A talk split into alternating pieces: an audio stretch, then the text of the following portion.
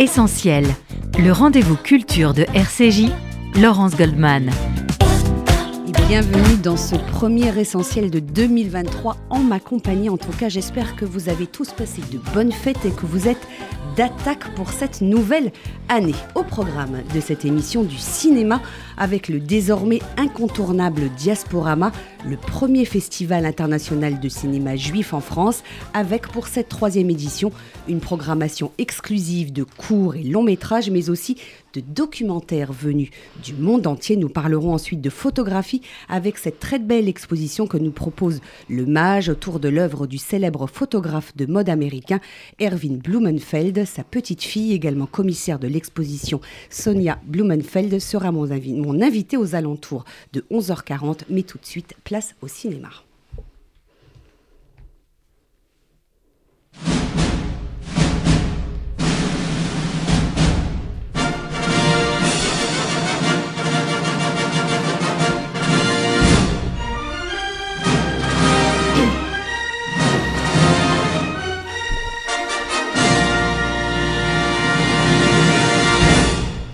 Et je corrige tout de suite ma petite erreur de tout à l'heure puisqu'elle est déjà euh, avec nous dans ce studio. C'est bien Nadia Blumenfeld et non pas Sonia. Pardonnez-moi.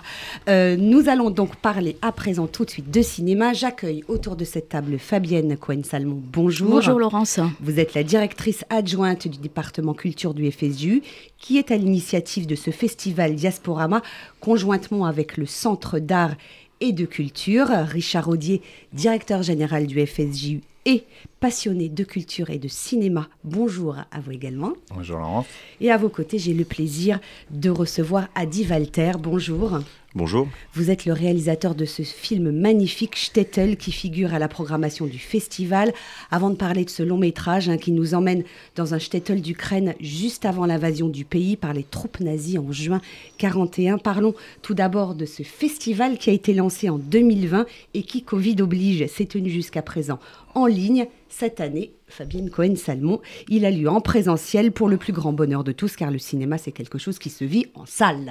Tout à fait, euh, en salle, et je dirais même dans toute la France, puisque euh, le festival s'est euh, élargi cette année et propose une programmation absolument exclusive, vous l'avez dit, de films inédits en France, de films internationaux.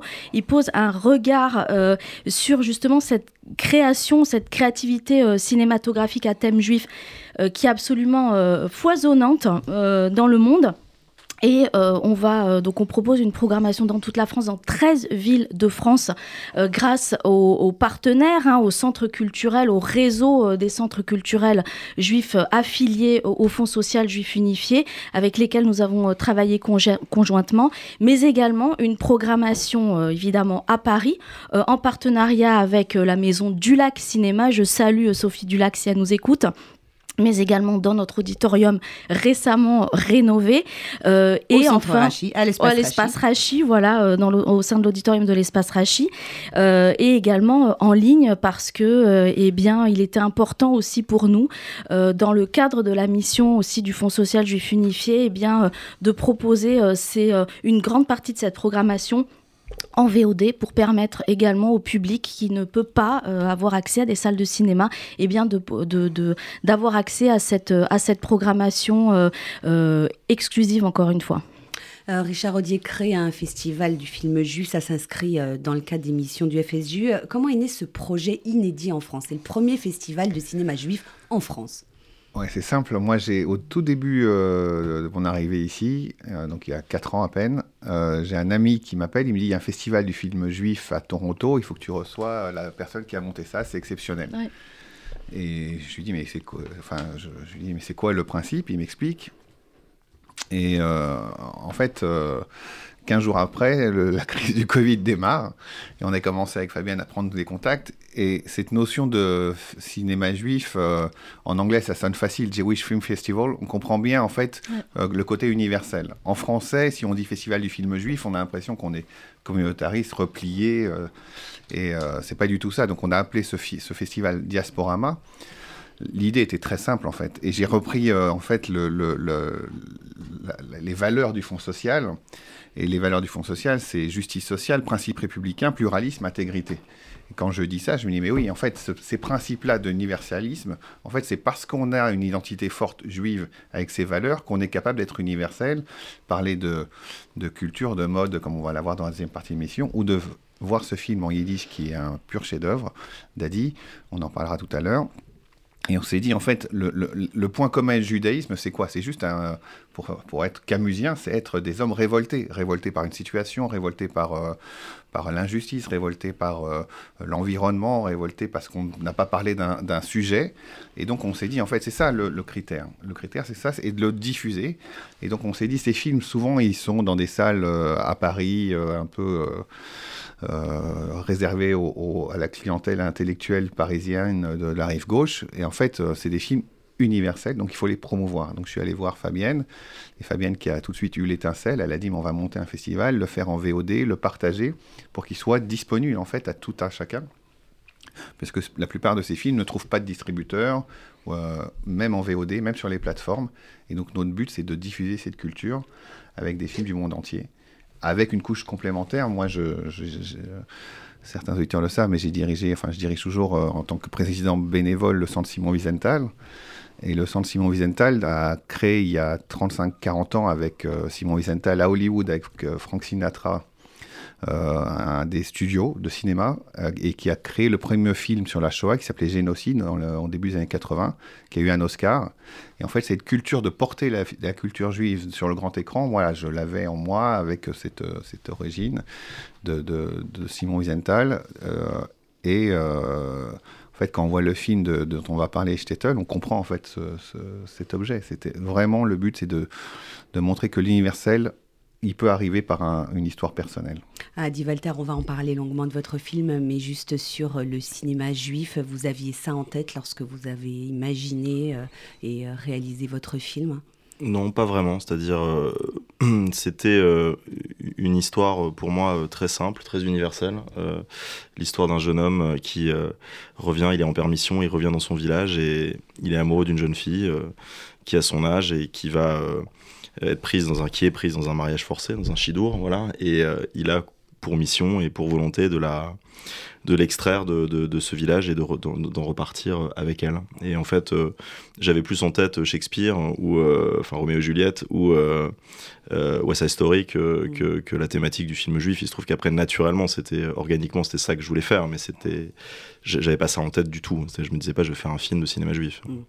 Euh, Fabienne Cohen-Salmon, il y a une nouveauté pour cette troisième édition. Euh, il y a un jury composé de personnalités du 7e art. Mm. Deux prix vont être décernés à la fin, dont l'un qui sera décerné euh, par le public. Là aussi, c'est un souci d'ouverture qui a guidé ce choix. Oui, tout à fait. C'est un souci euh, d'impliquer, hein, d'implication euh, du public, puisqu'effectivement, le, bah, ils auront la possibilité de, voter pour parmi les sept fictions donc internationales qui sont proposées en VOD et également en salle.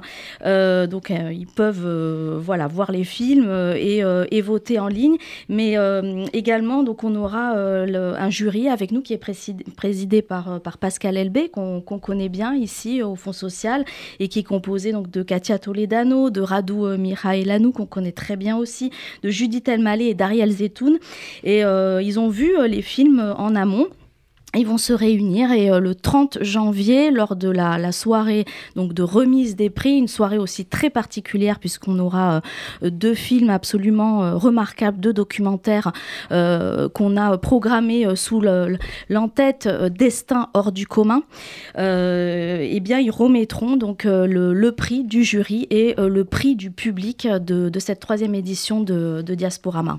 Un mot rapide sur la programmation, il y en a pour tous les goûts, j'ai envie de dire. Hein. Il y a des comédies, il y a des films dramatiques. Oui, ce festival euh, ne veut pas être un festival, euh, comme, euh, comme l'a dit Richard Audier, élitiste. Il veut évidemment permettre à un maximum donc, de public d'avoir de, d'avoir accès à ces, à ces projections. Il y en a d'où, oui, également euh, pour tous les goûts. On a, on a une, une comédie romantique, hein, comme on l'a eu euh, euh, lors de la première et la deuxième édition, Love and Mazaltov, de, une comédie allemande, un petit régal d'humour. on a également des films, évidemment, y entré à la Shoah, comme, euh, euh, comme le drame euh, allemand et luxembourgeois Lost Transport. On a un très très très beau film remarquable de Louis Ismaël, 1618, consacré à l'Inquisition espagnole. C'est un drame Dans la épique, de Porto, historique. Il faut absolument voir ce mm. film. Il a été sélectionné dans 20 festivals internationaux. On a évidemment l'ouverture euh, du festival qui sera assurée par Stéphane Fraisse et son nouveau film Tu choisiras la vie. Stéphane Fraisse sera avec nous. Il sera projeté le film aussi en avant-première dans dix villes de France. Euh, le très joli euh, road trip féminin, j'ai envie de dire Allegria de Violeta Salama. Violeta Salama, la réalisatrice espagnole, sera avec nous le 19 janvier à l'Escurial pour présenter son film. Oui, parce qu'il y aura aussi, il faut dire, des, euh, des, éclairages hein, avec C'était euh, important, des échanges. Tout à fait, pour nous, d'accompagner également le, le public euh, avec la présence donc, de critiques de cinéma. On aura Anne-Marie Baron, qu'on connaît bien sur RCJ, mais on aura également Samuel Blumenfeld, qui sera en conversation notamment avec Adi Walter le 26 janvier lors de la projection de, son film, dans le cadre également de la commémoration de la libération, euh, de l'ouverture pardon, des Merci camps. Fabienne. Voilà, la commémoration de l'ouverture des camps. Euh, donc euh, le, 26 janvier à l'espace Rachi, Samuel Blumenfeld du Monde sera en conversation avec Adi Walter. Nous aurons également Avishak Zafrani de la revue K qui présentera le remarquable film The Wedding Day, qui est un film très important euh, qui clôturera euh, les projections le 24 janvier à l'Escurial, un film polonais euh, réalisé par Wojciech Smarowski. C'est un film extrêmement courageux puisque il veut dénoncer les crimes polonais pendant la Deuxième Guerre mondiale et avant la Deuxième Guerre mondiale contre pardon, le, euh, euh, les juifs à l'époque où aujourd'hui eh bien, le gouvernement polonais minimise, hein, remet un peu en cause euh, l'implication de la, Pologne dans les crimes nazis. Donc un film important à aller voir, un film très dur avec des scènes extrêmement dures mais un film à aller voir et à côté, évidemment, des films et des documentaires euh, plus, euh, plus légers, je dirais. Alors, votre film, a dit Walter Stettel, sera diffusé à l'Espace Rachi, je ne me trompe pas Tout à fait, le 26 euh, janvier. Dans l'auditorium, le 26 janvier prochain, à 20h. On va tout de suite écouter un extrait de la bande-annonce. Bist gekommen weg in Sie hat Hassene in Vierteig, nebig.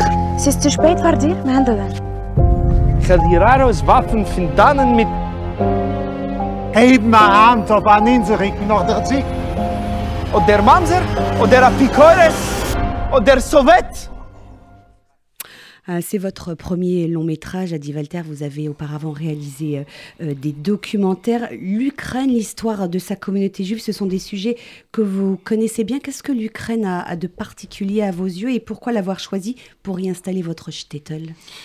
Ben, je dirais que l'Ukraine, c'est d'abord la, patrie du Baal donc ça dit déjà tout, c'est-à-dire que c'est un lieu, ou plutôt une, cartographie, un territoire du rêve, euh, des contes, du racidisme. C'est euh, le cœur, j'allais dire, vibrant, vibrionnant de, de de l'âme juive de l'Est, en tout cas dans sa composante la plus populaire, celle du racidisme. et puis, c'était, c'est vrai, quand on s'est posé la question de où on allait tourner, on se l'est posé avec mon producteur qui est dans les studios, Jean-Charles Lévy, on s'est posé la question de savoir où on allait faire ça, et c'était pour moi évident qu'on le ferait en Ukraine. Euh, on a réussi à le tourner en Ukraine à l'été 2021. Euh, euh, donc entre le Covid et l'invasion, j'ai pris, je crois, le dernier vol en direction de Paris le dernier jour de la post-production sans savoir que les Russes allaient arriver le lendemain. Donc ça a été une aventure. Et les décors, vous les avez entièrement créés, vous avez reconstitué et construit oui, on a, on a eu cette chance extraordinaire d'avoir un, un, production designer, comme on dit en anglais, un, chef d'éco, euh, Vania, euh, qui, a, qui a su, euh, avec le, budget dont on disposait, reconstruire un shtetl. donc ça, ça, paraît un peu fou, ça paraît un peu viscontien comme, comme projet, mais on a effectivement construit un, un shtetl avec euh, une trentaine de maisons en bois, euh, à partir en particulier d'anciennes isbas qu'on avait trouvées euh, dans la région.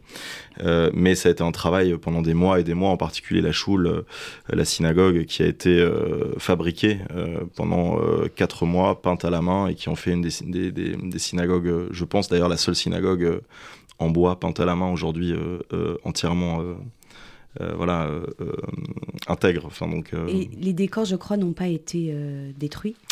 Alors en fait, on n'a pas tellement d'informations sur le décor lui-même. Vous avez vocation à, devenir un, lieu qui se visite, je crois. Oui, on avait, enfin les, producteurs, bon, c'est une production internationale, mais les producteurs avaient la volonté d'en faire un lieu pédagogique ouvert, en particulier à destination des jeunes Ukrainiens. C'était l'idée, hein, c'est-à-dire qu'ils puissent accéder à cet endroit et comprendre ce qu'était la vie juive, en particulier en Ukraine, dans les campagnes, hein, euh, puisqu'il y avait une vie juive dans les villes, hein, toujours aujourd'hui en Ukraine. Mais euh, euh, on, sait simplement que ce notre décor a été utilisé par une unité de tankistes, mais elle a été prise dans une zone de combat extrêmement violente.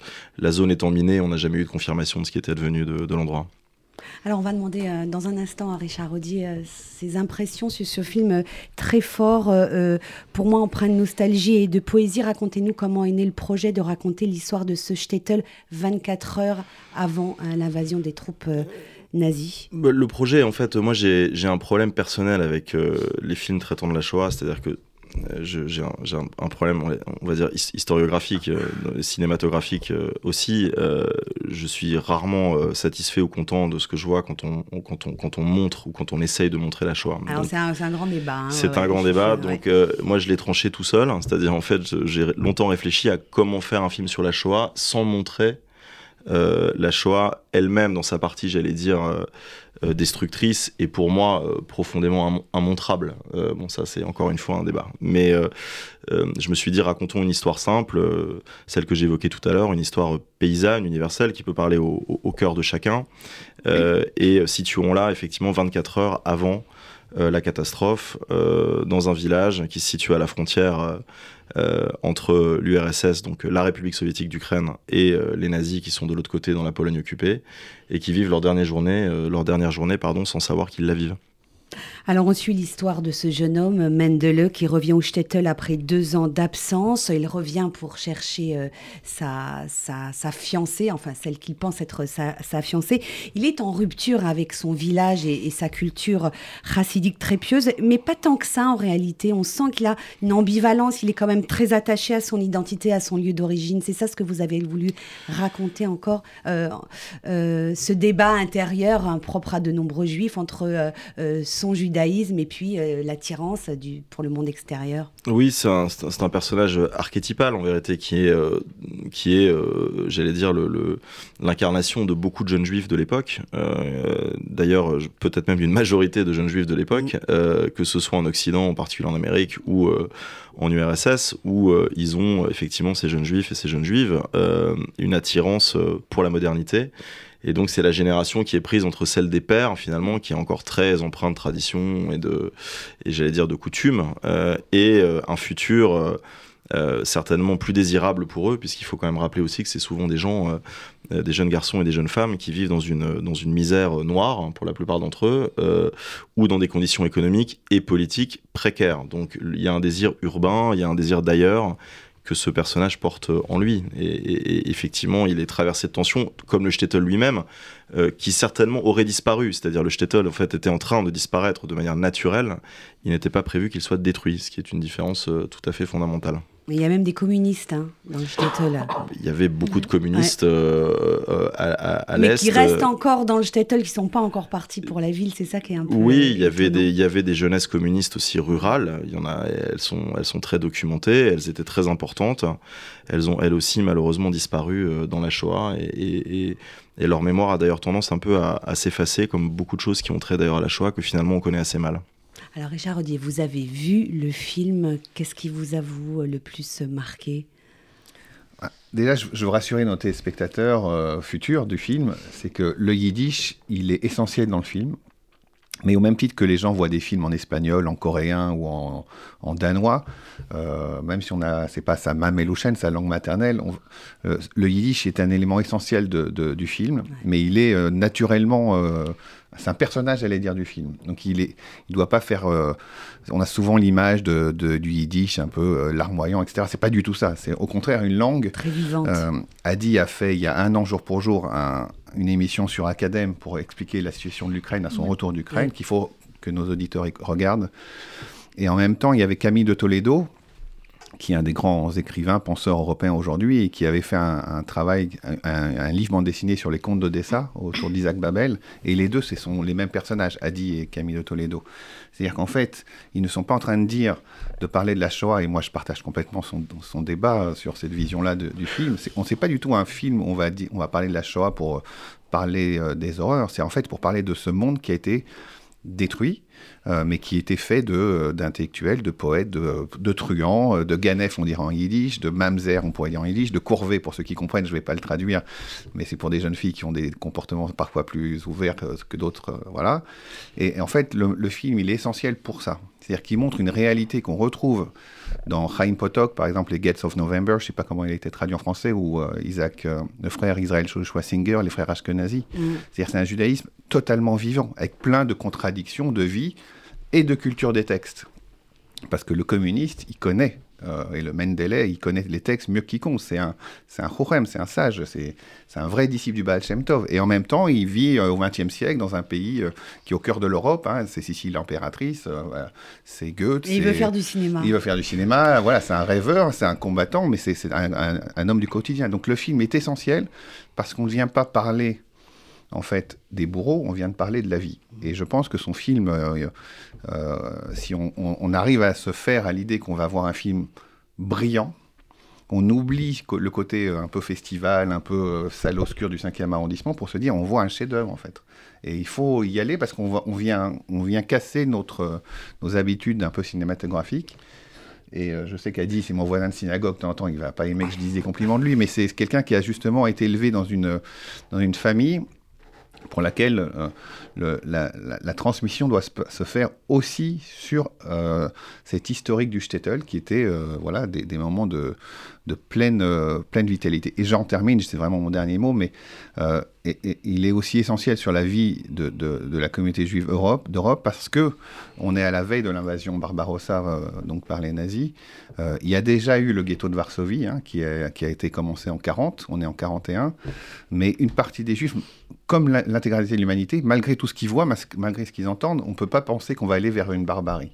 Et c'est ça qui est aussi important, c'est de montrer ces contradictions entre une réalité historique que Hadi a vécu, il vient de le dire, il était la veille de l'invasion, il était en Ukraine, il rentre à Paris, le lendemain les Russes sont là, on ne l'imagine pas. Et c'est aussi ça la beauté du film. Alors, Di Walter, je vous laisse réagir à. Non, juste un mot pour dire que, que Richard, effectivement, euh, a raison de parler de, l'universalité de, du film, parce que il se trouve qu'on était en compétition officielle au Festival international du film de Rome et qu'on y a gagné le, prix du public. Mm. Alors. Ça, c'était quand même euh, extraordinaire que des, des... c'est un festival où le prix du public, en plus à Rome, est très important parce que c'est un festival très populaire. Et c'était étonnant de voir euh, des Italiens, en particulier des, bon, même si les Romains sont fans de, cinéma et adorent ça, adhérer à une, vision euh, effectivement euh, euh, qui était voilà celle de proposer une immersion totale dans effectivement ce qu'était la vie juive à l'est, en tout cas dans sa composante la plus populaire, puisque effectivement un shtetl, on peut pas faire plus populaire qu'un shtetl. Euh, alors, quelles ont été vos sources d'inspiration pour raconter la vie? Parce que euh, vous parliez de Shakespeare tout à l'heure, euh, Richard Audier parlait de Chaim Potok. Moi, j'ai pensé au théâtre yiddish avec tous ces personnages. Ils sont tous là. Hein. Il y a le professeur du Cheder avec sa baguette, il y a les petits garçons en pailleuse qui courent partout, il y a le tailleur, il y a les commères, il y a le fou du village, il y a les musiciens, il y a le vieux rabbin. Le fou, c'est Elie et le chassidisme aussi. Oui, alors c'est vrai que c'est une très très bonne. Euh, J'ai pensé aussi à Sholem Alechem. Hein, oui, alors oui, c'est une très bonne observation. C'est vrai que le film est aussi une sorte de, mise en abîme. Euh, euh, en, regard en tout cas de ce qu'a été le, théâtre yiddish en, Ukraine en particulier, en, URSS ensuite, mais qui a été qui a, qui, a, qui, a, constitué un apport gigantesque à la culture locale. Euh, Sholem Aleichem est un, écrivain extrêmement connu à l'Est. il l'est aussi aux États-Unis, il l'est beaucoup moins en France. mais mais c'est vrai que oui, il y a, y, y a, un hommage euh, à, cela. Et, c'est vrai que bon, j'ai des parents qui étaient euh, dans leur jeunesse professeurs de littérature, les deux, de lettres classique et de lettres moderne. Et donc j'ai eu la chance aussi de bénéficier d'un accès un peu privilégié à la littérature. Et donc c'est sûr que le film est nourri aussi de ces références-là. Euh, à, la, la, littérature et, en particulier euh, la littérature euh, ashkénaze. tu parlais de Singer, c'est vrai que c'est une source d'influence importante. Il y en a d'autres. Je pense à des écrivains plus connus aux États-Unis comme Lamed Shapiro, par exemple. Euh, qui a écrit des choses absolument remarquables. Donc oui, il y a une influence très forte de la littérature et du théâtre. Du théâtre, oui. Euh, un mot sur euh, le yiddish, hein, qui est donc la, langue, la langue du film, avec une ou deux séquences, je crois, en ukrainien, lorsqu'il est avec son. C'est de l'ukrainien ou pas alors, Quand il est avec son, son, son ami le, ukrainien. Le, film au début. oui, le film en réalité, ça doit être 80% d'Yiddish. J'ai pas reconnu d'Yiddish, je me suis dit ça doit être de l'ukrainien. Et 20% d'ukrainien, parce qu'effectivement, l'idée c'était de montrer que le, le, le, support de cette vie-là était multilingue, c'est-à-dire les paysans savaient parler le yiddish euh, de la même manière que les, les juifs savaient parler euh, euh le, le, ruten ou l'ukrainien ou le moldave, enfin, ou peu importe. Donc, euh, c'était un la vie au Shtetl c'était un film multilingue. Il y pas de ah, comment vous avez travaillé avec euh, les acteurs euh, tout, tout, le monde était yiddishisant je crois pas hein. non alors et d'ailleurs je, je, je crois pas qu'il y avait beaucoup d'acteurs juifs. Alors euh, si on a quand même si on, a une, on, a une, on, a une, majorité ah, d'acteurs d'origine juive euh, entièrement ou de près ou de loin je sais pas comment dire mais oui oui on avait on avait quand même une majorité du cast qui était d'origine juive et donc on a fait un casting à l'échelle à l'échelle du monde entier. On a mon acteur principal est yiddishophone de naissance. Il est, il vient du milieu euh,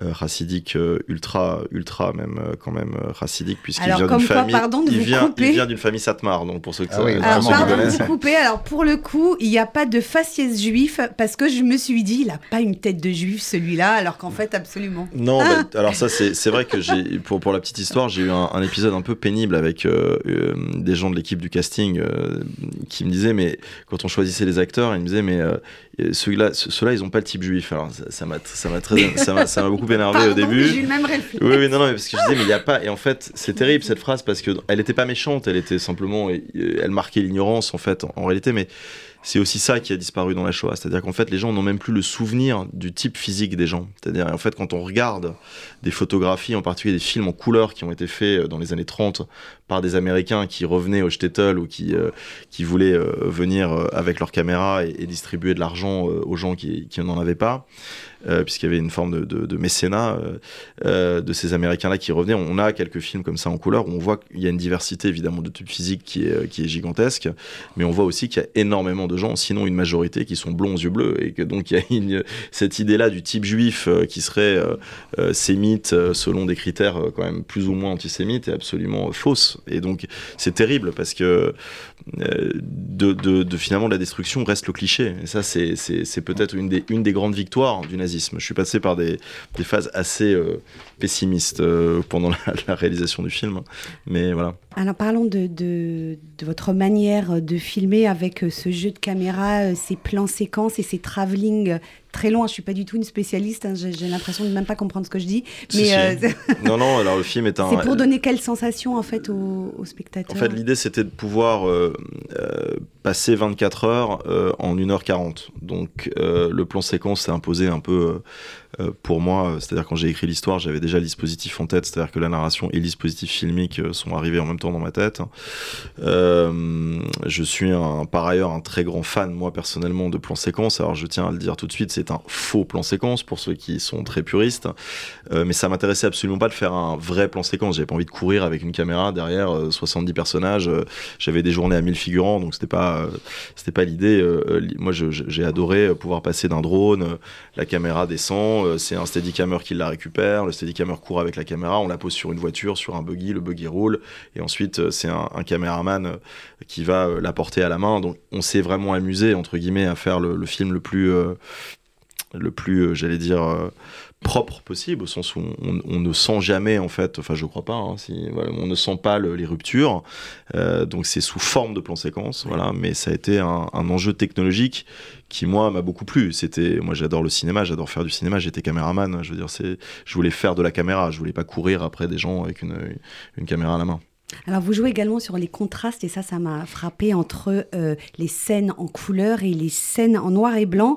Et euh, c'est un peu l'inverse de ce qu'on a l'habitude de, de, de, voir euh, dans, dans les autres films. Ce qui se passe avant, les jours heureux, l'enfance de Mendele, eh bien, c'est en couleur et l'histoire du film, donc en 41, elle est en noir et blanc. Oui, euh, alors les, les, flashbacks sont effectivement. Euh, ouais, flashbacks. Oui, il y, y, y, a des flashbacks euh, à l'intérieur du plan séquence qui nous ramènent à des, des épisodes de la vie de Mendeleux qui sont pas toujours heureux d'ailleurs, puisque on, on voit. Enfin, il y a toute l'histoire avec sa mère. Tout à fait. Donc, mais c'est, on a, euh, on a un, en tout cas là un, une tension, j'allais dire, à l'image entre euh, le présent qui s'annonce quand même euh, difficile. C'est vrai que le personnage revient la, veille de l'opération Barbarossa, il, ne le sait pas, mais le Shtetl est quand même parcouru de tensions inhérentes. D'ailleurs, je tiens juste à, dire que j'ai beaucoup travaillé évidemment sur la documentation euh, en préparant ce film, et j'avais lu beaucoup de témoignages de gens. L'opération Barbarossa, en fait, a eu lieu euh, de la Lituanie. Elle démarrait, euh, enfin, ça allait du nord au sud, donc ça a été des, milliers de kilomètres de front. Les, les, nazis ont attaqué en fait par surprise la nuit, et on a des témoignages de gens qui, qui la veille sentaient quelque chose, on sentit euh, quelque chose arriver. On a les mêmes témoignages dans le génocide rwandais, de gens qui, au Burundi, au Rwanda, euh, au, au, Congo, en des Tutsis en particulier, qui euh, ont senti que quelque chose était en train d'arriver. C'est des témoignages qui sont très frappants et très perturbants. D'ailleurs, on le sent, hein, Richard Audier, hein, cette guerre qui approche, il y a les bruits de détonation, euh, on Mais sent cette atmosphère très pesante. C'est là où le film est très fort, parce ouais. qu'on est en 41, donc l'information circule, il y a des livres de, dans la presse yiddish qui parlent des, des drames euh, qui se passent. Il faut rappeler que la Nuit de Cristal, c'est en 1933, hein, on est en 41, donc euh, l'antisémitisme nazi, c'est pas une découverte. Euh, certains ont pu fuir, d'autres non. Et, justement, je crois que ce qui est euh, vraiment essentiel pour, euh, pour, noter, pour nos auditeurs, c'est d'abord de, voir le film, mais aussi de, de, se, de casser aussi le, le mythe de, j'allais dire, de la Shoah qui est vu par le prisme d'Auschwitz. Euh, moi, je vais vous raconter une, une blague de mon grand-père. J'ai été élevé avec cette blague. Elle, elle fera pas rire grand monde, mais vous allez comprendre. Mon grand-père a toujours dit Moi, j'avais la chance d'habiter dans un shtetl où personne n'a été déporté à Auschwitz. Alors, tous les gens qui connaissaient pas mon grand-père ou ce type d'humour disaient ah bah c'est un, village juste. Et lui il disait en rigolant maintenant on a eu la chance d'être tous tués avant. Vous Et en fait le shtetl c'est le travail du père des bois, c'est ce qu'avait fait Adi quand il était en Ukraine, c'est un million et demi de morts avant ces camps d'extermination. Et donc c'est une violence de voisins, enfin j'allais dire au sens, euh, c'est des combats de, proximité, c'est Babillard, c'est ces Shtetl, et ce travail-là, en fait, il y a un halo tellement fort sur Auschwitz qu'on a oublié que la Shoah, euh, il y a eu les camps d'extermination, mais il y a eu euh, de la barbarie de proximité, euh, de soldats euh, sur des civils, l'anéantissement des ghettos, des shtetl, et je pense que le film, là aussi, il, il je, je, lui souhaite tous les grands succès qu'il qu mérite, doit éclairer autre chose que le, la liste de Schindler, le fils de Saul, etc. Mmh. C'est justement tout le talent d'Adi d'avoir porté cette histoire familiale qu'il a en lui, cette culture, pour aussi donner autre chose. Alors, je ne sais pas si c'était conscient ou pas, mais en tout cas, c'était essentiel. Non, c'est-à-dire, c'était en tout cas. Euh, euh, c'était euh, la, volonté c'était vraiment effectivement de, rendre justice à, ces gens-là c'est-à-dire en fait pour moi la seule manière de leur rendre justice en vérité c'est de pouvoir effectivement montrer ce qu'a été leur vie c'était aussi simple que ça euh, je me souviens, euh, mon, mon, père, quand j'étais enfant, m'avait offert, c'est un drôle de cadeau pour un enfant, mais enfin, il m'avait offert euh, Mouse de Art Spiegelman. Et c'est en fait, en vérité, c'est surtout à ça, plus que les histoires familiales. Tellement ashkenaz comme euh, cadeau. C'est plus. bah, non, mais c'est plus, c'est vrai qu'une histoire familiale personnelle. C'est plutôt, effectivement, le, par exemple, le rapport de mon père à ça qui m'a beaucoup, j'allais dire, marqué. Et en particulier ce cadeau qui était très étrange, dans lequel je me suis complètement plongé quand j'étais enfant. Art Spiegelman n'a jamais voulu qu'il y ait une adaptation cinématographique de son mmh. travail. Euh, j'ai souvent dit dans quelques interviews, en particulier en Angleterre, euh, puisqu'on était sélectionné aussi à Londres euh, au Festival international du film, et c'est vrai que je disais, j ai, j ai, ça m'est revenu plusieurs fois que mon père m'avait offert ce livre, hein, et je devais avoir 8 ans, donc c'est quand même un cadeau. Normal, non? Oui, je sais pas. Et, donc, dit, oui. et, et c'est vrai que c'est surtout ce livre, en fait, je dois dire que c'est ce livre qui m'a énormément impacté et influencé et dans lequel je me suis plongé enfant. J'ai essayé d'en faire quelque chose adulte. Euh, euh, pour moi, euh, c'était une véritable obsession d'essayer de rendre justice, en fait, en vérité, à, ces gens-là. Et, j'espère y avoir un petit peu contribué. Je suis pas du tout dupe. hein. Quand je disais que j'étais passé par des, phases pardon, pessimistes, effectivement, le cinéma ne sauve rien. C'est-à-dire, on n'a sauvé personne. On n'a pas ressuscité les morts. Je veux dire, donc, on, est, tout à fait conscient de ça. Mais après, c'est vrai que quand on a. construit ce shtetl dans lequel on a travaillé pendant des semaines et des semaines, des mois en ce qui me concerne, et qu'il était habité de la vie de tas de gens, euh, euh, de, juifs américains, de, mon actrice principale qui est d'origine juive, euh, son grand-père est un juif d'Odessa. Enfin, c'est tout d'un coup, le shtetl s'était mis à résonner de voix finalement contemporaines. Et, c'est vrai que le, grand défi du film, c'était aussi de montrer que le, yiddish était avant tout aussi une langue et, un, territoire du, du rêve et de la, et de la fantaisie. Alors, il nous reste une minute avant la pub et pardon de ne pas avoir vous, vous avoir posé la question avant, mais Shtetl, il n'y a pas de E dans le titre Eh du oui. film. Alors, très très vite. Non, il n'y a pas de E, voilà, c'est tout, parce que c'est un hommage à Georges Perec, donc à la disparition, qui est un livre que j'ai eu la chance de lire chez mes parents et qui, euh, quand j'étais aussi jeune, et euh, c'est vrai que la disparition du E, c'était le E. Le E, c'est effectivement ce livre qui est écrit sans la lettre E, sans la voyelle, mais le E, c'est évidemment tous ceux qui sont, qui sont partis et qui ont été engloutis. Shtetl, c'est donc à voir le 26 janvier prochain à 20h à l'espace Rachi. Merci infiniment à Adit Walter d'être passé nous voir pour nous en parler. Merci à vous également, euh, Richard Audier, de nous avoir accompagnés tout au long de cette première partie d'émission. Fabienne Cohen-Salmon, en 10 secondes, euh, quelle est la marche à suivre pour avoir le programme de ce festival Diasporama et réserver ses places Un seul site, euh, www.diasporama.net, diasporama.net. Vous avez l'ensemble de la programmation à Paris, en province, en VOD, l'ensemble euh, de voilà des accès euh, vers les entretiens également avec les réalisateurs en ligne. Donc ils nous ont accordé des, des Q&A, des interviews pour pour ce festival et on vous attend nombreux et nombreux pour participer euh, voilà à cette troisième édition et ces- ces regards euh, sur, euh, sur le cinéma juif international. Ça commence la semaine prochaine, le 17 janvier, et c'est jusqu'au 2 De février. Restez avec nous sur RCJ. Dans un instant, nous parlerons de photographie en compagnie de Nadia Blumenfeld. Elle est la commissaire de cette exposition actuellement hommage autour de l'œuvre de son grand-père, Erwin Blumenfeld, le grand photographe juif américain.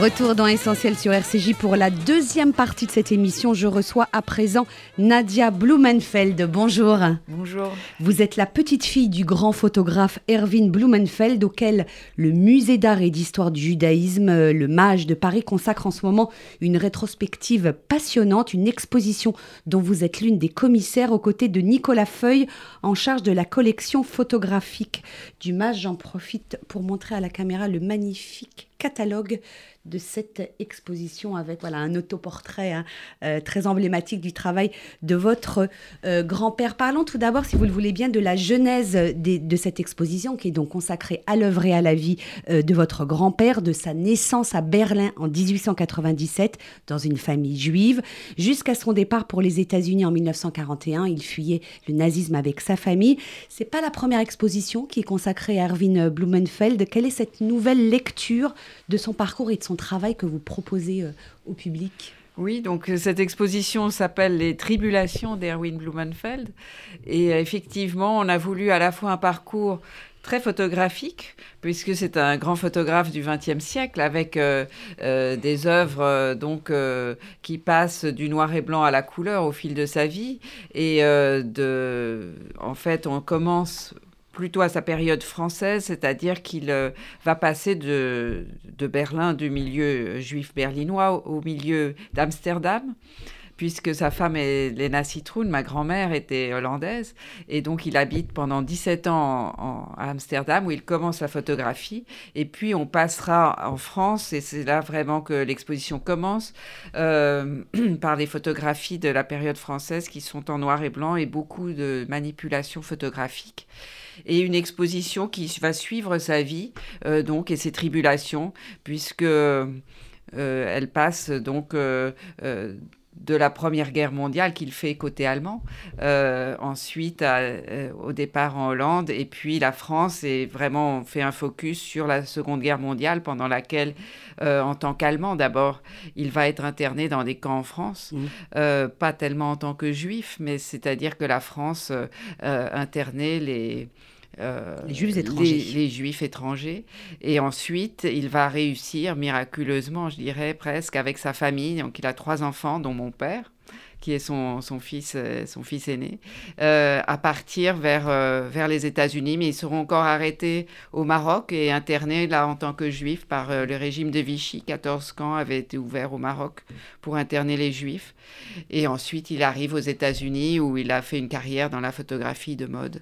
Alors justement, je, voudrais montrer à la caméra une de ces photos qui, moi, dès que je l'ai vue dans l'exposition, je me suis dit, mais bien évidemment, euh, je connais euh, Erwin Blumenfeld. C'est une photo pour le Harper Magazine. Il a été le grand photographe de mode. Il a inventé euh, la photo de mode contemporaine, j'ai envie de dire, dans les années 40 et les années 50. Si on regarde bien, elle, elle est très moderne. Elle date de 1941. C'est très moderne. Oui, alors cette photographie va faire sa première couverture américaine pour le Harper's Bazaar en 41.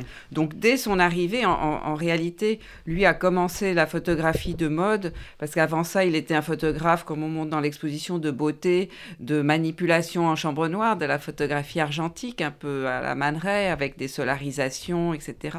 Qui commence la photo de mode pour Vogue à Paris euh, dans les années 38-39. Mais la guerre interrompt euh, donc cette, euh, cette carrière et il avait l'été 39 signé un contrat à New York avec Harper's Bazaar. Et donc quand il arrive finalement après deux ans d'errance dans les camps français et du Maroc à arriver aux, États-Unis, arriver, il débarque à New York donc à l'été 41. Il, dès le lendemain, il se présente chez Harper's Bazaar, qu'il accueille comme s'il n'avait jamais disparu. Ils ont dit bah, voilà au travail. Et il a fait cette première couverture. Je crois que c'est euh, mois de décembre 41 pour Harper's Bazaar. Alors vous, Nadia Blumenfeld, vous êtes médecin, chercheur. Hein, vous avez enseigné à l'université de Paris 12, mais aujourd'hui vous travaillez sur euh, le patrimoine artistique de votre grand-père. Il y a beaucoup d'œuvres euh, qui appartiennent à votre famille, des documents d'archives dans cette euh, exposition. Lever le voile sur sa vie privée, ça permettait aussi de euh, révéler une part d'intime qui explique son œuvre. Il y a beaucoup de photos de lui avec ses par enfants. Par rapport aux expositions précédentes, donc il y avait une exposition au Jeu de Paume en 2013-2014, il y avait une exposition aussi de mode à la cité de à Paris à la cité cité de la mode, mais qui avait beaucoup voyagé, qui avait été composée par le musée Nicéphore Niepce. par par rapport à ces expositions-là qui étaient beaucoup plus sur sa photographie, celle-ci se veut plus intime et euh, suit vraiment son parcours de vie. Effectivement, euh, je suis euh, personnellement, mais aussi d'une famille qui garde beaucoup les papiers, les lettres et les documents. Les lettres, c'est quelque chose de très important. donc, dans l'exposition, on va montrer aussi des choses personnelles. Il écrit depuis les camps à sa, à sa femme, qui est réfugiée à Vézelay d'abord, avec ses enfants. Euh, il a beaucoup d'humour et il écrit des choses extrêmement euh, euh, justes et caustiques souvent. Et on a tous les papiers de libération de ces camps où il avait un régime en France de prestataires. ce sont des camps parfois très durs puisqu'il a été le premier camp, c'était en Bourgogne, mais ensuite, il est allé euh, dans les Pyrénées. C'est des camps qui avaient été ouverts pour les républicains espagnols. Et il va notamment au Vernet d'Ariège, où il suit de quelques mois la venue euh, au même camp d'Arthur Kessler, qui écrit sur ces camps dans La Lie de la Terre. Et mon grand-père a écrit à la fin de sa vie, pendant une dizaine d'années, une très intéressante autobiographie qu'il considérait comme une œuvre euh, au même titre que ses photographies, qui s'appelle Jadis et Daguerre et qui est là aux éditions, euh, vient d'être euh, republié aux éditions euh, et donc, où il raconte ses camps, il raconte sa vie. Et nous avons mis beaucoup de documents d'archives aussi dans cette exposition, mais en ayant toujours le souci de garder à la fois quelque chose de très visuel et très photographique, et puis d'assez intime et personnel. Alors c'est à Amsterdam qu'il commence à travailler comme photographe hein, dans l'arrière-boutique de, de, son magasin de maroquinerie et tout de suite, il va développer ce qui fera son identité de photographe avec des prises de vue très audacieuses et un travail ensuite en chambre noire. Il, a été un précurseur hein, dans, dans, sa discipline, Erwin Blumenfeld.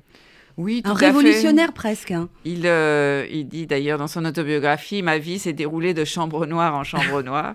Et euh, quand il rencontre le célèbre photographe de mode Cécile Beaton à Paris euh, plus tard, il, euh, euh, il dit à Cécile Beaton, bien sûr, vous développez vos photos. Et Cécile Beaton dit non, moi maintenant je donne tout au laboratoire une fois que j'ai fait la prise de vue. Et mon grand-père est choqué. Il dit, mais le plus grand plaisir du photographe, c'est justement après la prise de vue. Et dans l'exposition, on a montré beaucoup d'exemples où il congèle des négatifs, il fait des changements de température qui donnent des réticulations, donc énormément d'effets spéciaux avant, avant l'ère de Photoshop et avec la couleur également. Euh, et effectivement, il a commencé la photographie, bon, très jeune, mais ensuite il la reprend vraiment professionnellement à Amsterdam dans l'arrière-boutique. C'est ça, il est maroquinier sur la Kalverstraat pour faire vivre sa famille.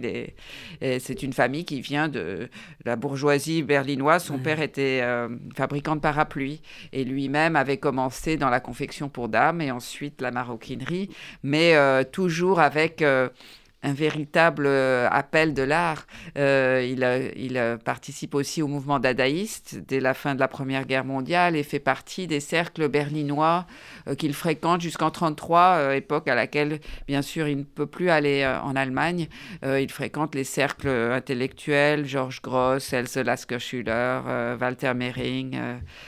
Saul Friedlander, donc des cercles juifs à la fois de dessinateurs, de poètes, et lui quitte l'école très jeune, mais a toujours une vraie aspiration vers la culture. Alors en 1936, euh, il est à Paris, il signe une publicité pour Montsavon euh, qui, qui, marche très bien, qui lui permet de faire venir euh, sa famille en France. Pourquoi il n'a pas continué dans la photo publicitaire? Alors si, si, il a fait pas ah. mal de photos publicitaires. Euh, après, donc, euh, c'est vrai que les deux, les deux pôles qui lui ont permis de très bien gagner sa vie par, par la suite, puisqu'en 36, il a beaucoup, beaucoup de mal à joindre les deux bouts, c'est la publicité, et notamment pour, euh, pour L'Oréal, et c'est aussi la mode. C'était les, deux, les deux endroits où on pouvait gagner de l'argent en photographie à ce moment-là, qui n'était pas encore un métier tellement établi la photographie d'art et de beauté euh, n'existait pas beaucoup. Il y a beaucoup de photos à voir hein, dans cette exposition, hommage très intéressante, très belle et parfois impressionnante. Un mot sur ces photos autour de la personne de Hitler. Il avait euh, en quelque sorte une vision euh, prémonitoire de ce qui allait arriver aux juifs allemands puis européens. Oui, alors euh, malgré cette vision euh, très prémonitoire, il dit j'ai été euh, pris au dépourvu quand la guerre a été déclarée, puisqu'il revient des États-Unis après avoir signé un contrat avec Harper's Bazaar. Il revient en août 39, donc il est en France ainsi que toute sa famille en septembre 39 quand la guerre éclate. Mais dès 1933, il a vraiment une prémonition de ce qui va se passer. Il fait des photomontages qui sont devenus très connus de, de la tête d'Hitler. Donc c'est une photo de presse d'Hitler sur laquelle il euh, fait une surimpression d'un crâne et, euh, et la fume d'une swastika, une, une moustache. Et ce sont des photos et il fait également une, une photographie euh, où il utilise encore un cliché de presse. Des fois, on me demande dans l'exposition s'il a photographié Hitler. Non, jamais. Il se servit de photographies qu'il trouvait dans les journaux. Et il a refotographié cette photo et a peint dessus des larmes de sang. donc une photographie extrêmement impressionnante. Et, et puis ensuite, en 1937, il fait une autre série aussi sur la dictature montante. Donc dès 1933, il est vraiment euh, tout à fait euh, euh, enfin il sait ce qui va se passer et d'ailleurs il empathie lui au point de vue personnel puisque il n'arrive plus à se fournir en sac en cuir en Allemagne et il dit c'est un peu grâce à Hitler que je suis devenu photographe puisque je n'arrivais plus à avoir de marchandises ben, j'ai fait autre chose. Ah, je, je, montre rapidement cette photo. Moi, cette série qui m'a impressionné sur le thème du dictateur, c'est un Minotaure. Il y en a plusieurs. Comme ça, on, très surréaliste. Euh, oui, alors c'est la pleine époque du surréalisme en France. Et là, il euh, a acheté une tête de veau à l'étal d'un boucher. D'ailleurs, on montre la photo euh, qui est encore chez le boucher. Il la met sur un buste de Vénus et euh, drapé. Et cette photographie euh, a été exposée à Paris en 1937 par Pierre Worms dans une exposition qui s'appelait L'Art cruel. Et c'est vrai que cette, cette image, c'est l'image des dictateurs qu'il appelle le Minotaure ou le dictateur. Mmh. C'est l'image des dictatures montantes. Euh, c'est vrai que c'est l'époque de la guerre en Espagne aussi et, euh, et de la dictature, bien sûr, qu'il euh, sent venir en, Allemagne. Oh, il aurait pu être photographe, euh, reporter, ou ça l'intéressait pas. Il y a cette série euh, de gitans à Sainte-Marie-de-la-Mer, là, en, 1938 ou 39, je sais plus.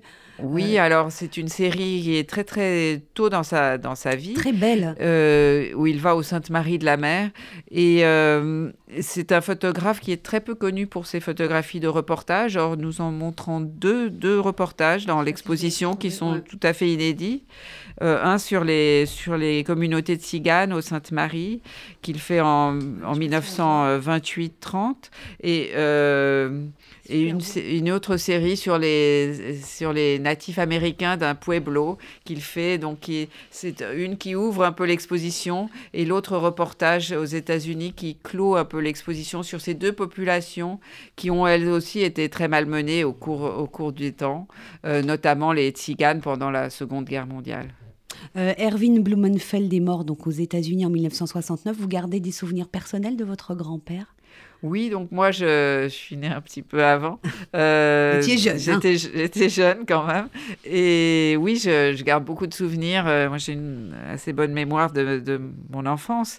Et c'était quelqu'un qui, je, je, me souviens, alors eux, euh, ils ne parlaient pas du tout euh, yiddish, mais allemand. Il avait un très fort accent allemand, toujours, euh, qui me frappait. Il avait beaucoup de personnalité, beaucoup de charisme. Il aimait beaucoup faire des tours de magie avec nous. Et aussi toujours, euh, toujours euh, à nous raconter des histoires, des histoires qui, qui étaient issues un petit peu de, de l'imaginaire allemand, euh, à la Wilhelm Busch ou Grimm, enfin des histoires qui n'étaient pas toutes gaies, avec des personnages en général relativement effrayants.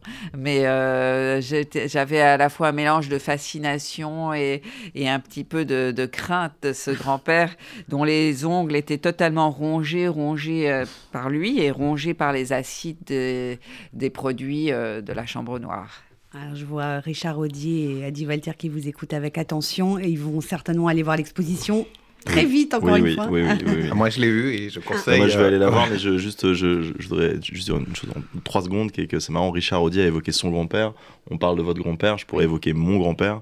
On est vraiment à la, à la, table des grands-pères et, et, leur influence euh, absolument tutélaire sur apparemment nous tous.